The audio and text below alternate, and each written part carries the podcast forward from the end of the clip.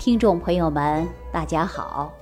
啊，我们上期节目当中啊，给大家说了几个方子，大家呢在私下呀，很多人来问我，问我的药材的加减、食疗方子的使用方法等等，我都一一给大家回复了。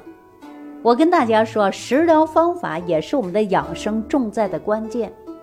很多人说养生啊，对年轻人来讲感觉很遥远。对我们中老年人来讲啊，感觉很重要。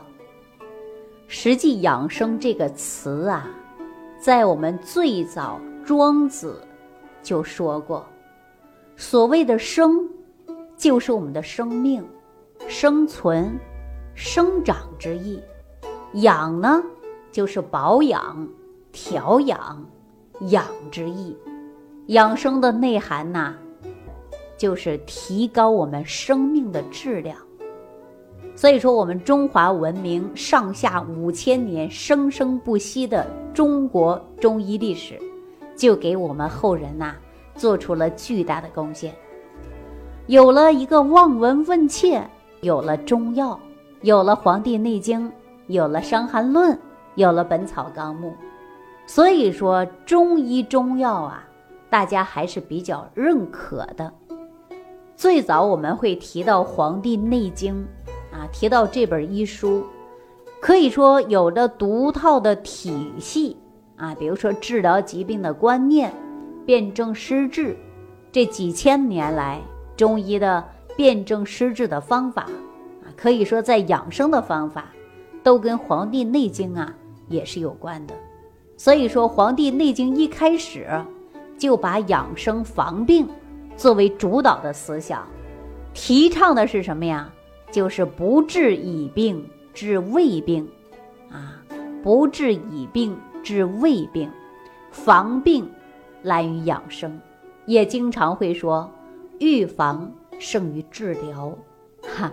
所以说，我们中医的观念呐，的的确确值得我们来学习啊。中医其实是很神奇的，大家有没有发现呢？你看，我们现在医学当中啊，别看说迅速的发展，各种的仪器都有。你看那医院什么 B 超啊、彩超啊、CT 呀，啊，什么样的仪器都有啊，非常多。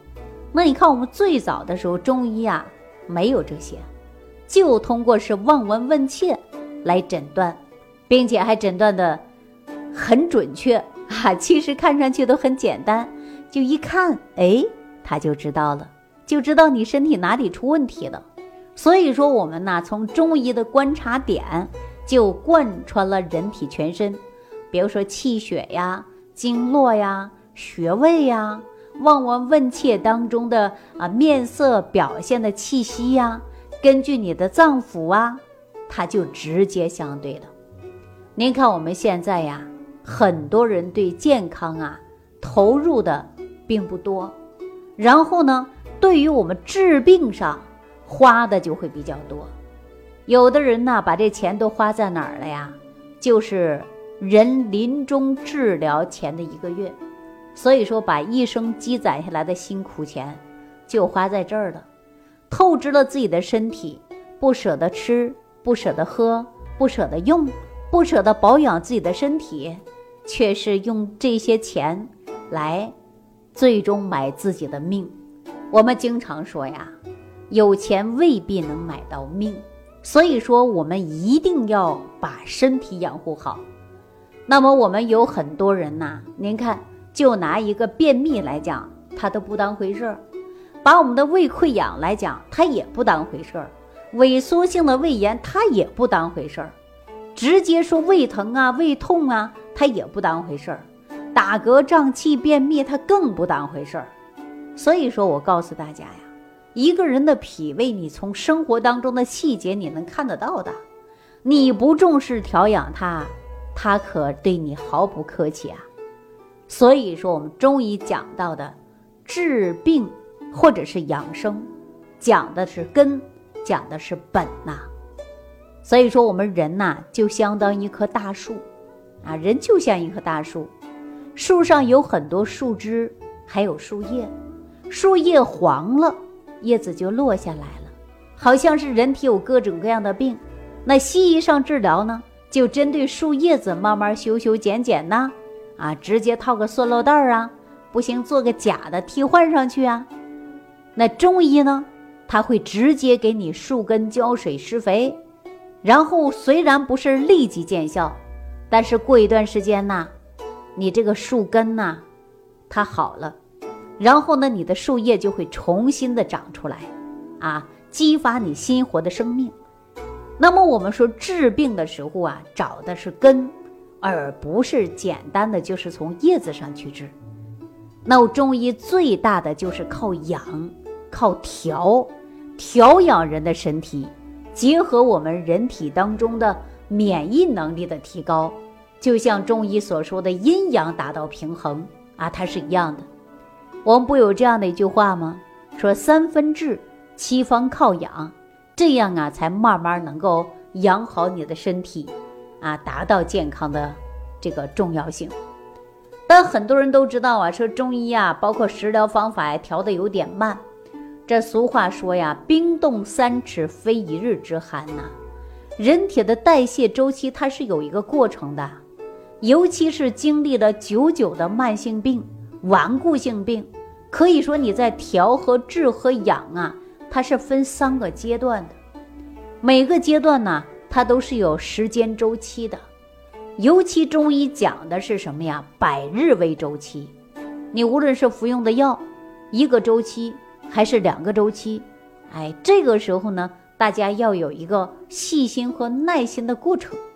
如果大家说我想立竿见影，记住那就是西医啊，因为我们说有疾病你还得去找西医。平时没病，你调养身体，你还得找自己，还得找食疗，因为我们说药食同源呢。你有一些病啊，都是跟你生活习惯有关的。我前几期节目当中给大家就说到了，你不吃早餐都容易得病，对吧？那么我们说这个气血也好啊，包括人体的精气神儿啊，你都应该要从你的脾胃养护好了。化生气血足了，人的精气神儿就来了。所以说，中医认为人呐，它是一个整体啊，它是相互影响的。我们呢，五脏六腑的器官呐，它是条条相连、环环相扣的，一损俱损，与荣俱荣啊。所以说，当我们某一个器官病了，那我们说单一调养一个器官行不行啊？肯定不行。说你头痛医头，脚痛医脚的这种方子肯定是不行的，我们要从整体来治疗，这才是可以。所以说，我们现在的科学已经证明了啊，比如说我在上期节目当中就讲到说，肾开窍于耳，肾阴虚就会引发耳鸣，所以说我们要滋补肾阴的方子，才能够解决于耳鸣的问题啊。那大家都知道肝脏有病呢，你治肝的同时啊，还要调肾，因为讲到的是肝肾同源呢，防止肝病久了会引发肾病，我们必须要增强肾功能啊，又能恢复到肝脏的正常代谢呀。所以说我们在治病的过程中，中医的讲的方法是什么呀？就是整体观念。那不仅在整体观念治疗过程中啊，要注重的就是调养方子。调养方子当然用的都是中药材呀，君臣佐使的配伍啊，啊，可以说君药啊、臣药啊，这些都是有讲究的。那我们在食疗方法也是一样的呀，啊，比如说咱们在食疗方法当中啊，就给大家讲过，那么如何吃好饭，养护好你的脾胃。我们如何去吃，如何去做？我每期节目当中给大家讲的是不是也挺清楚的啊？除非大家没有听清楚的，也私下问我。有好多人啊在私下问我。我们经常说呀，药食同源，那是药三分毒。我们每年呢，大约有二十万左右都是因为药源性中毒，而且药的副作用引发疾病升高。就像我们很多人血压本来就高。吃了几年的药就把肾损坏了，药的副作用也很大，那么造成身体呀也出了问题。相对西医讲究的是手术啊，西药呢也是化学合成的，当然呢，咱说副不副作用的，那我不多说。大家在吃药的时候，你看你的药盒，或者是看说明书啊，它自己就会告诉你毒副作用占有多大，对吧？这不用我多说。大家说你能够白纸黑字的啊，你可以看一看，你就知道了。所以说我给大家讲到的是通过营养学的方式，让大家通过食疗养生，通过纯天然的食物啊，包括解决我们呐慢性的症状。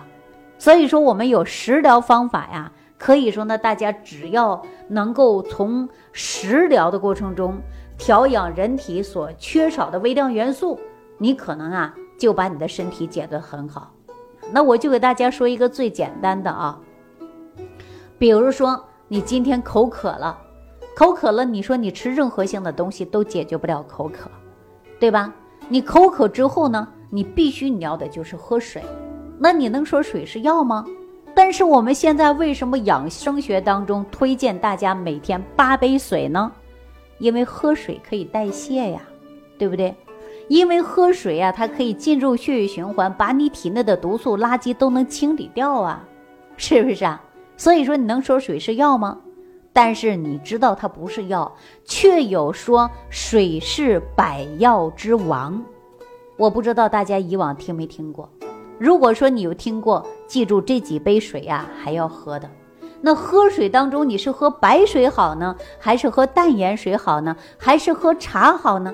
茶当中又分为红茶、绿茶、黑茶，黑茶系列、红茶系列、绿茶系列，那喝哪一种茶对你的身体会越来越好呢？对吧？那当然是你的体质不同，喝的茶也不一样，喝的水也是不一样。那说这个水是早上喝好，还是晚上睡前好，还是白天喝好呢？当然跟身体也不一样的。